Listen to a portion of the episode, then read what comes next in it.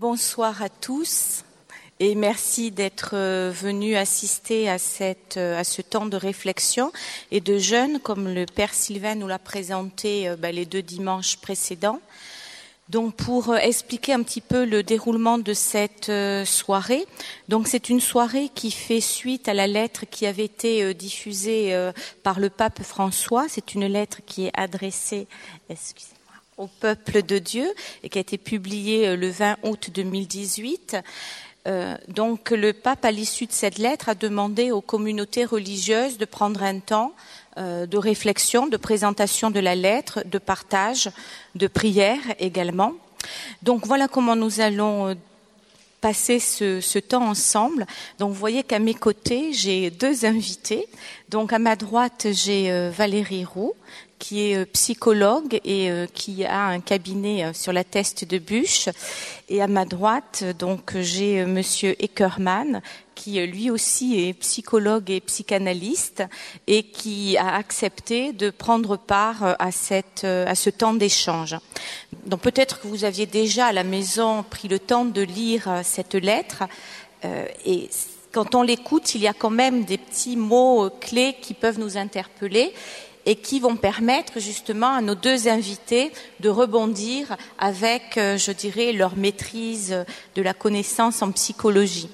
C'est vrai que lorsqu'on lit cette lettre, moi j'ai des petits mots qui m'ont fait écho, euh, comme la notion de tous les membres souffrent avec lui, quand une personne souffre. J'ai également euh, ressenti, euh, mis l'importance sur des petits mots comme les blessures infligées ne disparaissent jamais, cette culture de mort, ce cri qui est poussé par les victimes, le concept de honte, et puis cette co-responsabilité, nous n'avons pas su être là où nous le devions, euh, cet orgueil et cette autosuffisance, euh, cette corruption spirituelle. Enfin, c'est des petits mots que je, vous recite. Euh, est-ce que je suis moi le gardien de mon frère? Et puis, je me suis également penchée sur d'autres termes comme, eh bien, des spiritualités, des structures sans racines. Euh, et finalement, pour après, dans la fin de cette lettre, euh, cet accent porté par le pape sur sensibiliser nos yeux et notre cœur à la souffrance de l'autre, ce don de la compassion, de la justice, de la prévention et de la réparation. Donc ces termes-là que j'ai surlignés, j'invite maintenant, et je pense que ça doit faire écho donc à, nos invités. Et euh, par euh, politesse, je vais laisser euh, en premier la parole à Valérie Roux, qui, lors de l'entretien que nous avions eu ensemble, donc m'a fait part de son expérience, de ce contact qu'elle a avec des jeunes qui sont en souffrance, dont des souffrances liées à des violences sexuelles. Et c'est peut-être sur cette dimension-là que Valérie euh, Roux souhaite mettre euh, l'accent, euh, cette souffrance que les victimes ressentent, ce sentiment probablement de honte, de culpabilité, et probablement s'interroger sur les réparations qui peuvent être faites. Bonsoir. Je n'ai pas l'habitude de faire ce genre d'intervention, surtout dans une église, mais le sujet était tellement porteur, tellement grave que la question des abus sexuels est quelque chose qui, euh, me tient vraiment à cœur. Et euh, je trouve qu'une soirée comme celle-ci est très importante. Euh, dans nos cabinets, nous avons l'habitude effectivement de recevoir des enfants qui ont subi des violences, qui viennent nous parler de leur vécu, mais on reçoit également aussi des adultes hein, qui ont subi de telles violences quand ils étaient enfants. la parole pour les adultes, elle vient pas forcément de manière spontanée. Il faut parfois beaucoup de temps, des mois, voire des années, afin qu'ils arrivent à, se libérer de ce si lourd secret.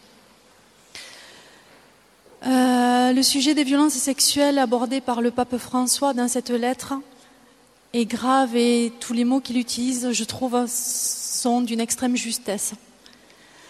Euh, il s'avère très important pour moi de ne pas minimiser cette question des abus sexuels qui dépasse bien largement le cadre de l'Église. Et moi, ce soir, en fait, je vais en parler euh, au-delà de l'Église, pas me centrer de sur ce qui se passe ici. Je trouve que l'objectif, en fait, c'est d'informer, d'expliquer, d'échanger, et surtout que des personnes qui ont subi de tels abus puissent se livrer et en parler à une personne de confiance. J'ai envie de dire, peu importe la personne de confiance, mais l'essentiel c'est qu'elles aient une écoute bienveillante et non jugeante. Euh, donc je vais vous expliquer un petit peu au niveau psychologique ce qui se passe du côté euh, du prédateur, mais aussi tout ce qui se joue pour la victime. Donc la question des abus sexuels est vaste. En France, actuellement, on dénombre à peu près 156 000 victimes de viol ou de tentatives de viol chaque année. Et malheureusement, ces chiffres sont sous-estimés parce qu'il y a peu de dénonciations, même encore aujourd'hui. 83% euh, des victimes d'agressions sexuelles, dont la majorité sont des mineurs, disent ne pas avoir été suffisamment protégées par leur entourage et par la police. Seulement 1% des agresseurs est condamné. Donc ça prouve tout le chemin qui nous reste à faire par rapport à tout ça. Les actes sont souvent commis donc par des personnes de l'entourage, des personnes en qui euh, l'enfant avait confiance, mais aussi la famille. Donc ça peut être un enseignant, un prêtre, un éducateur. Donc dans un premier temps, je vais aborder la question de la pédophilie, puisque c'est de ça dont il s'agit. De la perversion également, avec le mécanisme de l'emprise qui se met en place. Et ensuite, nous allons évoquer en fait ce qui se passe du côté de la victime quelles sont les conséquences pour elle et comment peut-on survivre à cette épreuve? Alors tout d'abord la pédophilie. Étymologiquement, en fait, le pédophile est celui qui aime, qui a de l'amitié pour les enfants. Et en fait, les pédophiles se servent énormément de cet argument-là. Ils disent à l'enfant qu'ils font ça pour son bien, parce qu'ils l'aiment. Et l'enfant, lui, il n'a pas le recul nécessaire pour comprendre que ce qu'on lui fait, c'est mal, et ça ne se fait pas. Euh, donc cette question de la pédophilie, elle n'est pas nouvelle, elle a été mise à jour en 1880 par Knaft et Bing. Donc c'est quelque chose qui existe déjà depuis très longtemps. Actuellement, on n'utilise plus trop ce terme de pédophilie puisque justement elle n'est pas adapté de dire qu'on a de l'amitié pour l'enfant. On utilise plus le terme de la paraphilie, qui lui en fait, euh, euh, dans, le DSM-5, qui est la classification des troubles mentaux, euh, englobe en fait toutes les maladies de la, de sphère sexuelle. Donc si on devait la définir, cette pédophilie, ça serait un trouble mental caractérisé par une attirance sexuelle persistante d'un adulte vers un enfant qui est prépubère. 50% des personnes qui abusent des enfants sont reconnues comme des pédophiles, les autres souffrent d'un autre type de trouble. Euh, dans notre société moderne, ce type d'attirance pour les enfants, est reconnu comme une perversion sexuelle et c'est condamné par la loi. Une personne qui n'a pas la majorité sexuelle ne peut pas apporter son consentement éclairé. Et ça, c'est un fait très important. Alors, on ne sait pas, on ne sait pas encore vraiment comment une personne devient pédophile. Mais ce qu'on sait, c'est qu'elle a sûrement subi euh, des violences et des abus pendant son enfance et qu'elle reproduit un petit peu ce qu'elle a connu. Euh, donc ça, ça représenterait à peu près 30% des pédophiles. Il y aurait également une prévalence plus importante chez les hommes que chez les femmes. Et il existe aussi une comorbidité. D'autres troubles sont associés, comme des troubles de l'humeur, de l'anxiété, des abus de substances qui permettent justement de passer à l'acte, des troubles de la personnalité, évitante, borderline, antisociale. Ce qu'on retrouve aussi comme trait en fait euh, chez ces personnalités-là, c'est beaucoup de dépression et d'introversion. La pédophilie peut coexister avec une sexualité normale ou bien s'associer à une impuissance anatomique, à une impuissance ou une anomalie anatomique. Elle peut donc s'exercer aussi dans ce cadre familial, par le biais de relations incestueuses, ou bien dans des milieux où la fréquentation des enfants est régulière, comme l'école et les mouvements des jeunes ce que les psychiatres appellent des structures, facilitantes. Mais la pédophilie peut aussi s'exercer au hasard des rencontres. Pour être accusé de pédophilie, il ne faut pas forcément passer à l'acte. Le simple fait d'avoir du désir pour un enfant entre dans ce cadre-là. Donc il existe différents types de pédophiles. Le pédophile abstinent ou tourmenté, qui lui ne peut pas passer à l'acte, parce qu'il est retenu par sa conscience de l'interdit et la peur de la répression. Le pédophile situationnel, qui lui n'a pas cherché les conditions de passage à l'acte, qui s'est laissé aller devant un enfant dont il a interprété. Cette question de l'interprétation est fondamentale. Il a perçu l'attitude de l'enfant comme séductrice. Et une fois que la relation a été consommée par le biais d'attouchement, l'adulte prend conscience de ce qu'il vient de commettre. Mais la tendance à la pédophilie est bien réelle. Et ce sont donc encore une fois des enfants, des personnes qui sont en contact euh, de manière régulière avec les enfants. L'acte justifié, l'adulte ne peut, ne peut pas nier l'acte commis. Il possède des constructions mentales qui requalifient l'acte comme normal et naturel. Je n'avais pas conscience de faire mal. Donc comme c'est justifié, il n'a pas mauvaise conscience et il peut même croire que cela fait du bien à l'enfant. C'est là où on voit tout le travers. Ce type de personnalité révèle une grande immaturité. Elles sont carencées, mal structurées, inaptes à vivre des relations sexuelles normales et fonctionnent par identification projective. Le besoin de tendresse de l'enfant est considéré comme un besoin sexuel. Euh, parmi les pédophiles aussi, ce qui est important de noter, c'est qu'il y a un pourcentage de femmes qui sont aussi pédophiles. Et il y a également, et ça se développe de plus en plus, et c'est en ça aussi que mon rôle est d'alerter des adolescents qui pratiquent de la pédophilie sur des jeunes enfants et même sur des bébés.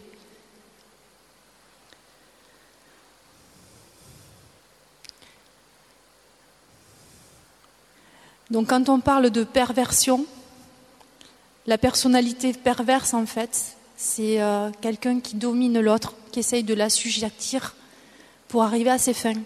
Considère l'autre comme un objet, n'est pas considéré comme un être humain avec ses propres désirs.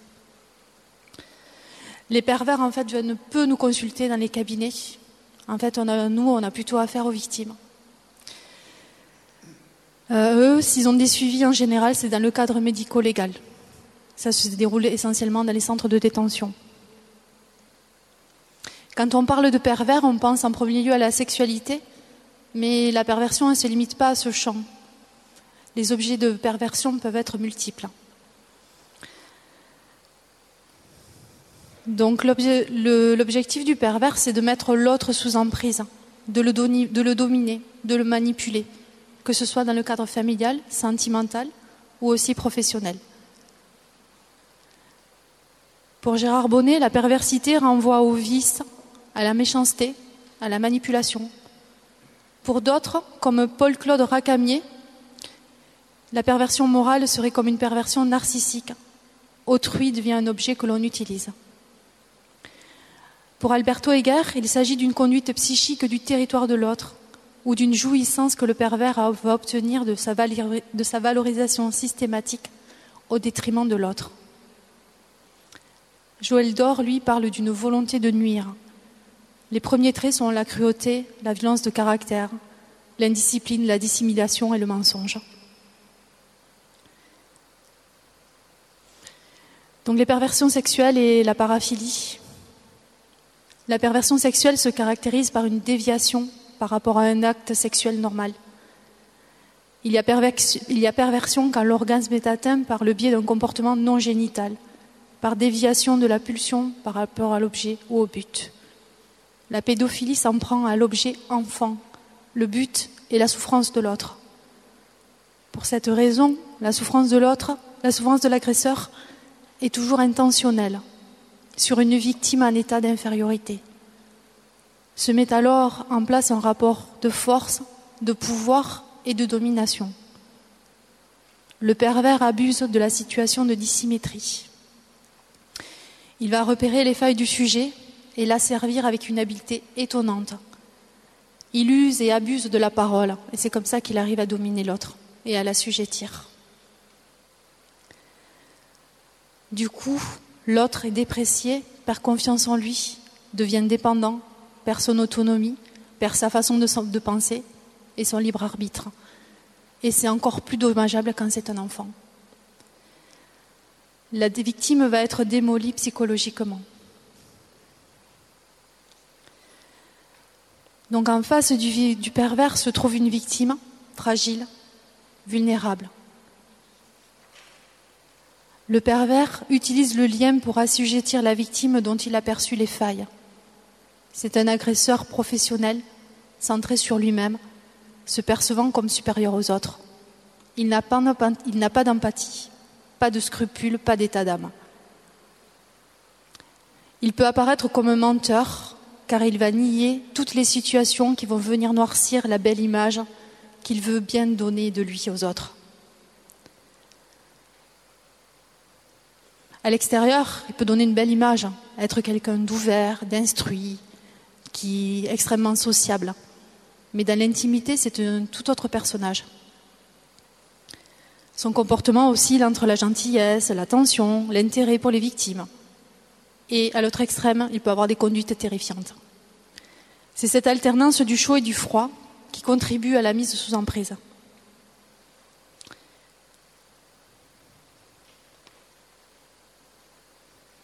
Les pervers savent attendre le moment pour agir, le moment opportun, et ils savent renoncer à leur objectif dès qu'ils se sentent percés à jour. Ils savent se dissimuler et agissent toujours dans l'ombre. Jean Bergeret estime que le moi de ces sujets est lacunaire, incomplet, si bien que le narcissisme des autres leur sert à tenter de combler leur narcissisme personnel. Il peut dénier l'autre la gravité de ses agissements, les conséquences de ce qu'il a fait. La pédophilie est ancrée et intégrée dans leur comportement, voire dans leur mode de raisonnement. Ce sont des sujets qui n'intègrent pas les interdits sociaux, ils les contournent.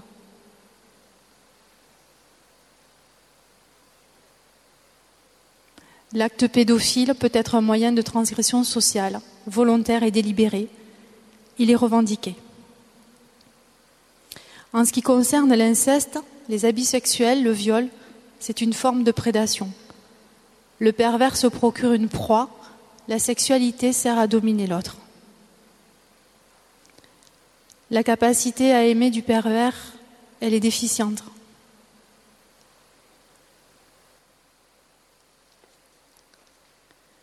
Sur les enfants, ils peuvent utiliser la force ou la menace pour les blesser physiquement si l'abus est découvert. Devenir agresseur est un choix, un rapport de force que la personne estime favorable à elle. Que se passe-t-il du côté des victimes, maintenant qu'on a parlé de l'agresseur? Malheureusement, les violences sexuelles restent encore tabous, malgré quelques avancées. C'est un drame qui reste dans le silence. Euh, tout d'abord, je tiens à parler des réactions de l'entourage. Parce que si les enfants ne parlent pas, c'est aussi que par moments, ils ne se sentent pas assez écoutés. Euh, en effet, le premier réflexe euh, lors de la révélation d'un enfant, c'est la remise en cause de sa parole. 70% des parents ont une attitude de déni. C'est tellement impensable. La décharge de stress est telle qu'un système de protection d'une efficacité redoutable se met en place. Ce que révèle l'enfant ne peut pas être possible. Les violences sexuelles sont impensables à, entendre pour les adultes. Pas dans notre monde, pas chez nous, pas celui qu'on connaît si bien, depuis si longtemps, qui est si gentil et dont on est si proche. Au préalable, le prédateur aura effectué un travail de rapprochement avec l'enfant, mais aussi avec sa famille. Tout est bien orchestré. Les parents veulent avoir des preuves avant de prévenir les autorités mais ces preuves, elles sont difficiles à trouver. Ces violences sexuelles se retrouvent dans tous les milieux socioculturels. Euh, souvent, quand les enfants révèlent ce terrible secret, on leur demande de s'excuser, tellement ce n'est pas entendable. La parole est discréditée, on parle alors de faux souvenirs. L'autre réaction aussi de l'entourage, c'est de minimiser, ce ne sont que des caresses. Sous-entendu, tu t'en remettras. Scientifiquement, ces fausses croyances sont démontées car elles représentent à peine 6% des fausses accusations. Et ces fausses accusations, elles ne viennent jamais des enfants. C'est plutôt le syndrome d'aliénation parentale. Euh, ce, qui euh, ce qui porte aussi préjudice aux révélations des enfants, c'est l'affaire d'Outreau, où, euh, où il y a eu beaucoup en fait, de mensonges et, et de calomnies. Mais les enfants parlent rarement de ce qu'ils ont subi, et leur parole, elle est bien en deçà de la réalité. Ils n'ont pas les mots pour parler de l'horreur qu'ils ont vécue. Alors on peut utiliser le dessin ou alors le mime avec la poupée. Les professionnels ne sont pas toujours suffisamment formés pour recevoir la parole des enfants. Les généralistes actuellement ne signalent a priori que 5% des abus sexuels, alors qu'ils sont en première ligne. Nous avons tous peur de dénoncer à tort.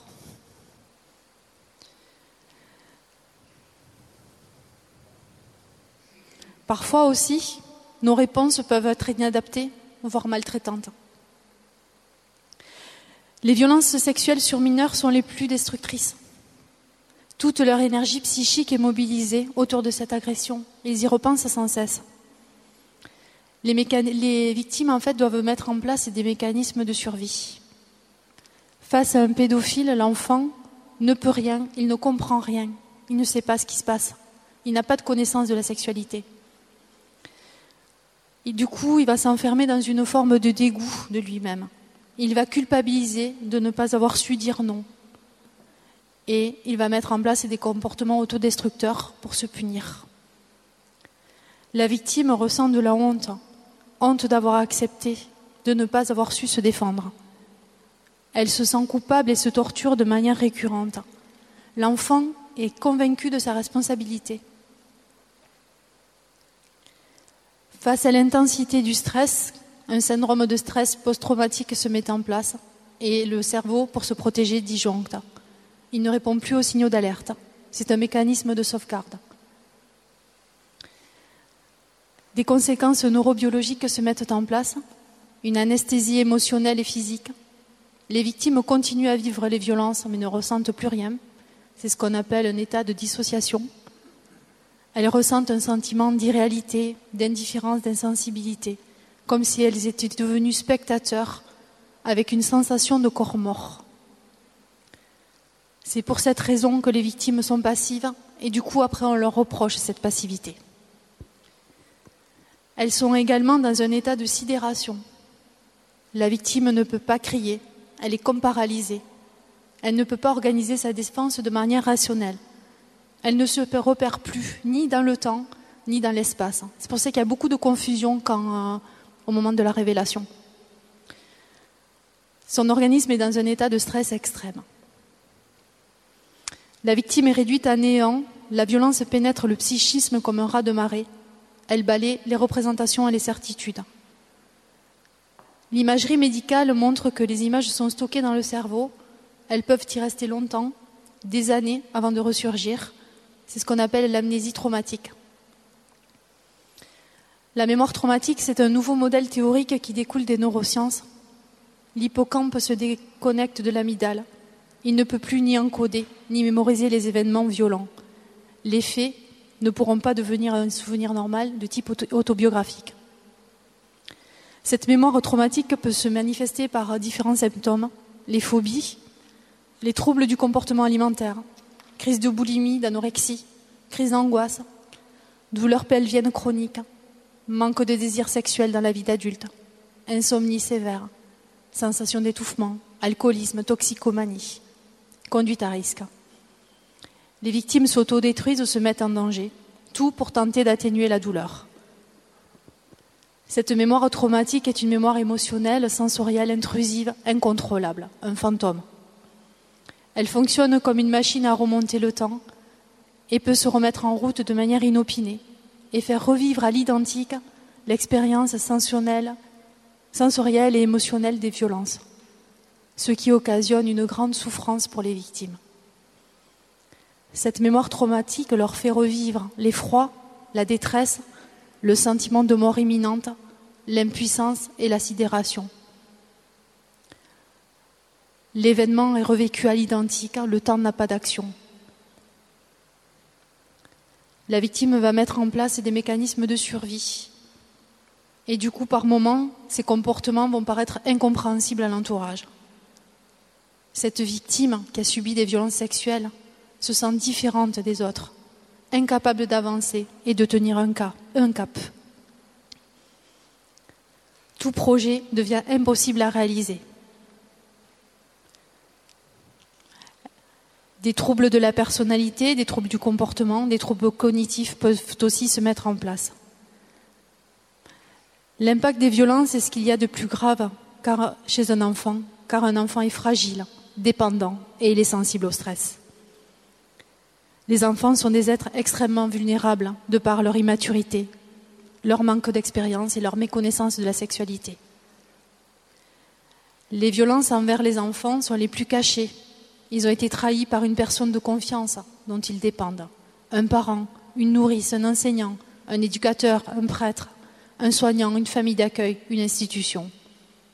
Par devoir de loyauté, souvent, les enfants ne parleront jamais.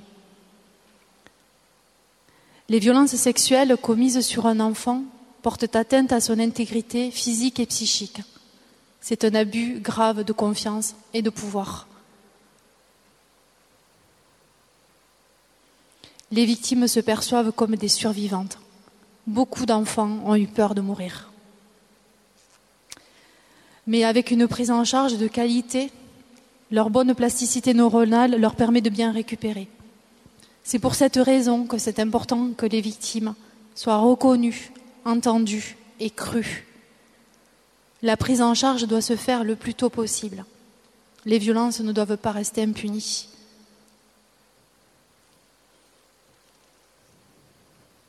51% de ces violences sont commises sur des enfants de moins de 11 ans et 21% sur des enfants de moins de 6 ans.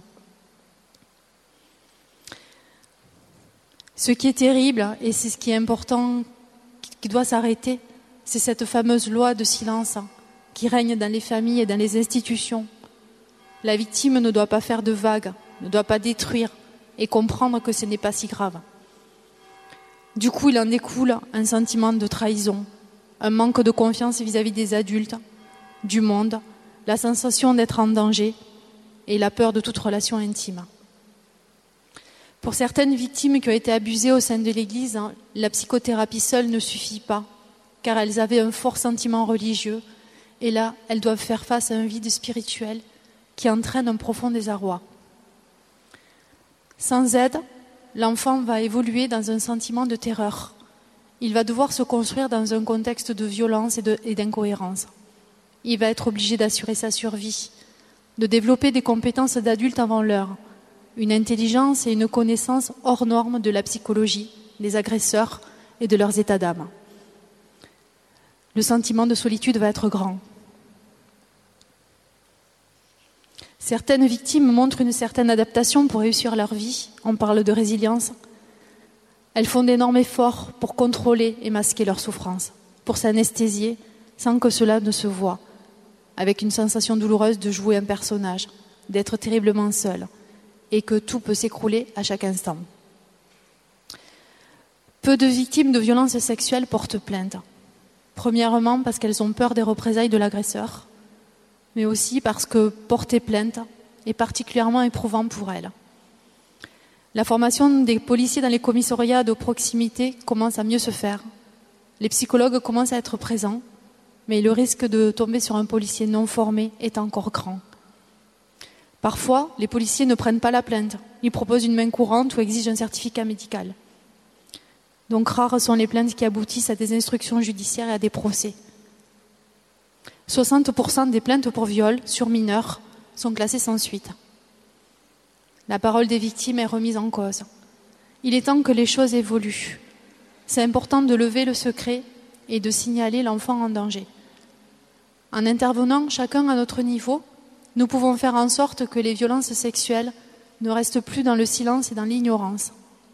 Chaque maillon de la chaîne humaine a son rôle à jouer. Pour terminer, aucune violence sexuelle, aucune agression n'est admissible. Je citerai le docteur Muriel Salmona, qui travaille beaucoup sur euh, cette question, qui est psychiatre, qui travaille beaucoup sur cette question des violences sexuelles.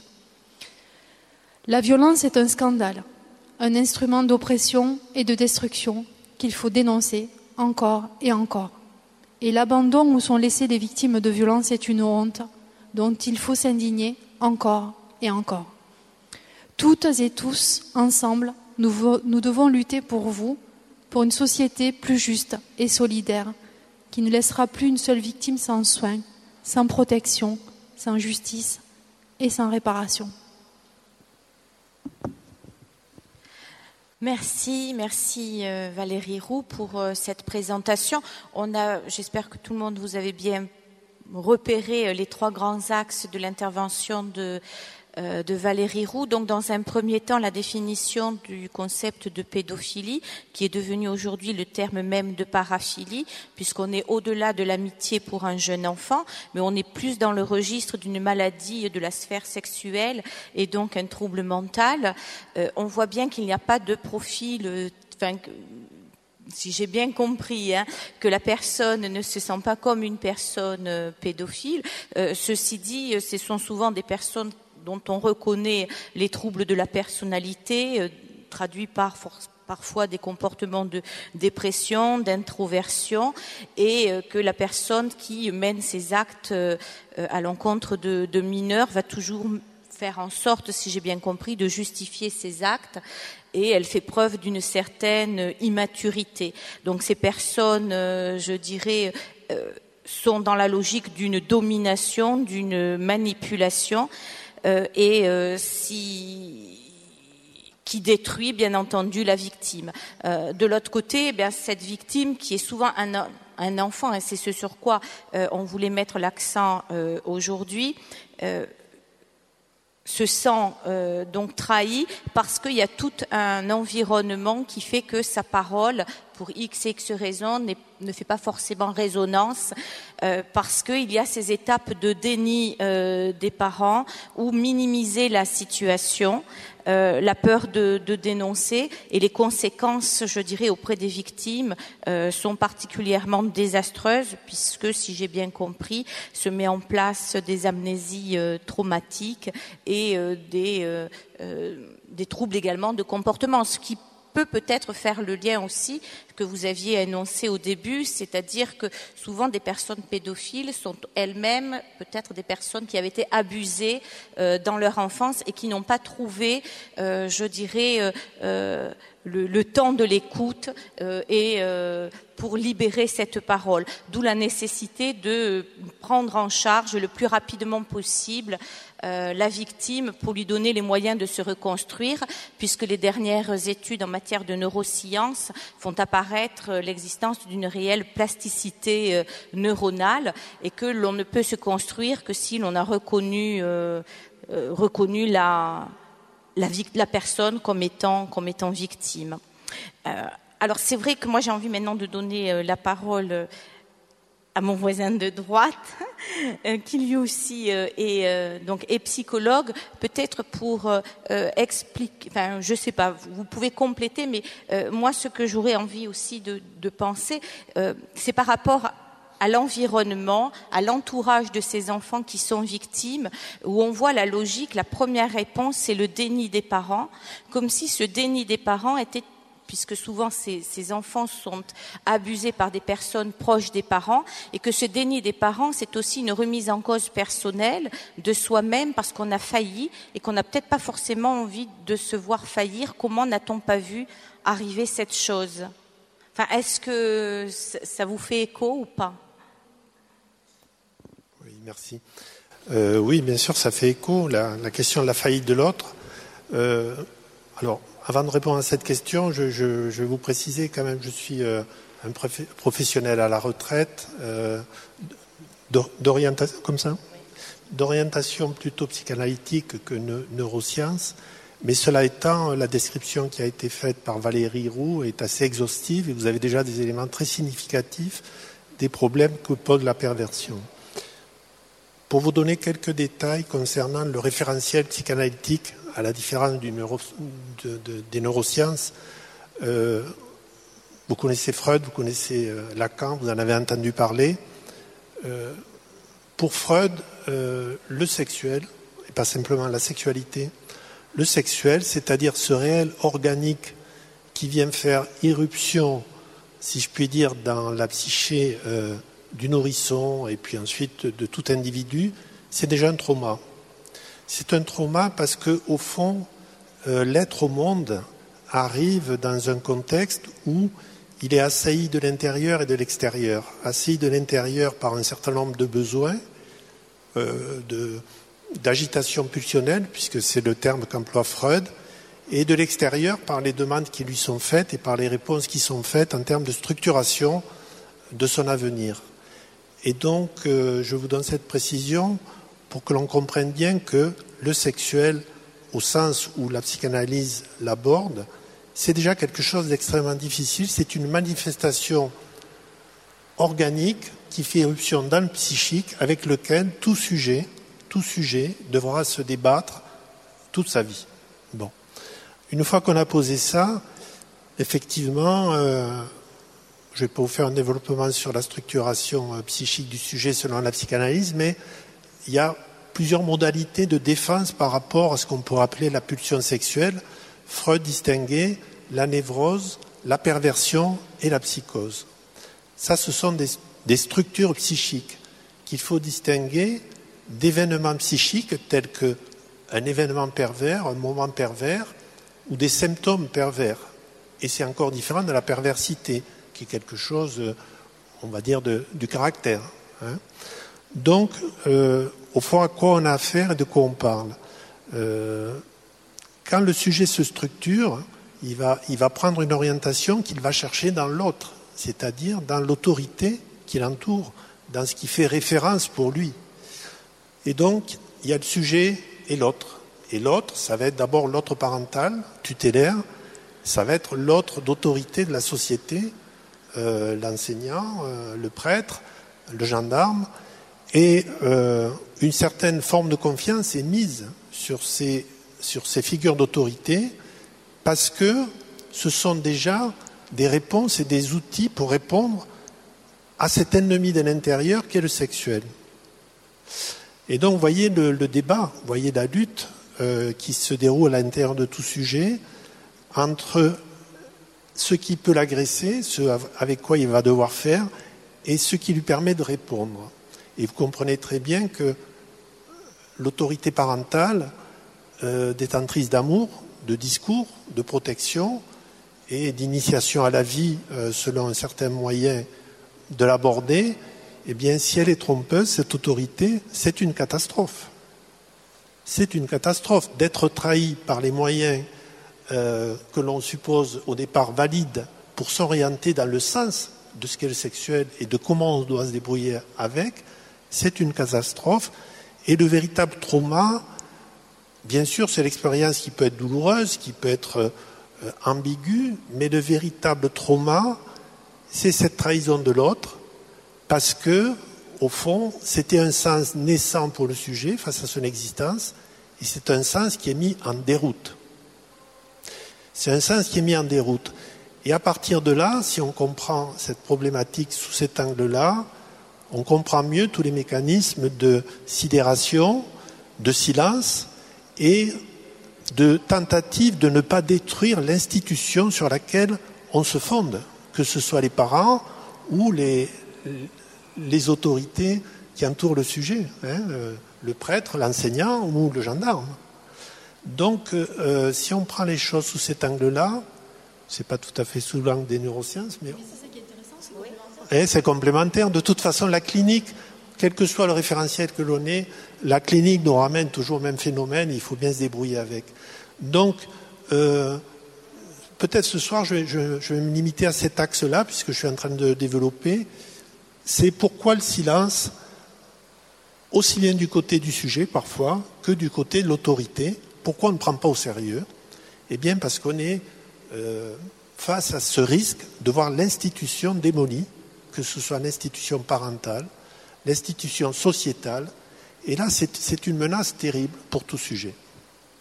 Alors, comment sortir de ça? Euh, en, plus, ce, qui est difficile pour un sujet, c'est que, au fond, la sexualité est menaçante, mais elle est ambiguë. Euh, il peut y avoir aussi une participation et tout d'un coup, euh, la révélation du fait qu'on est dans quelque chose de tout à fait déviant, qui est tout à fait inacceptable, et c'est tout aussi traumatisant de voir qu'on a été embarqué par excès de confiance vis-à-vis de l'autre. Donc il y a des victimes, il y a des abuseurs, c'est sûr. Les, abuseurs ont parfois été eux aussi des victimes, mais ce qui est important, je vais essayer de ne pas aller trop loin dans le développement de mon propos, c'est la référence à un tiers. Voilà. Et vous remarquerez que dans toutes ces histoires, c'est toujours une question d'intimité à deux, intimité dans laquelle le tiers est exclu. Et le tiers, eh ben, c'est la parole, souvent.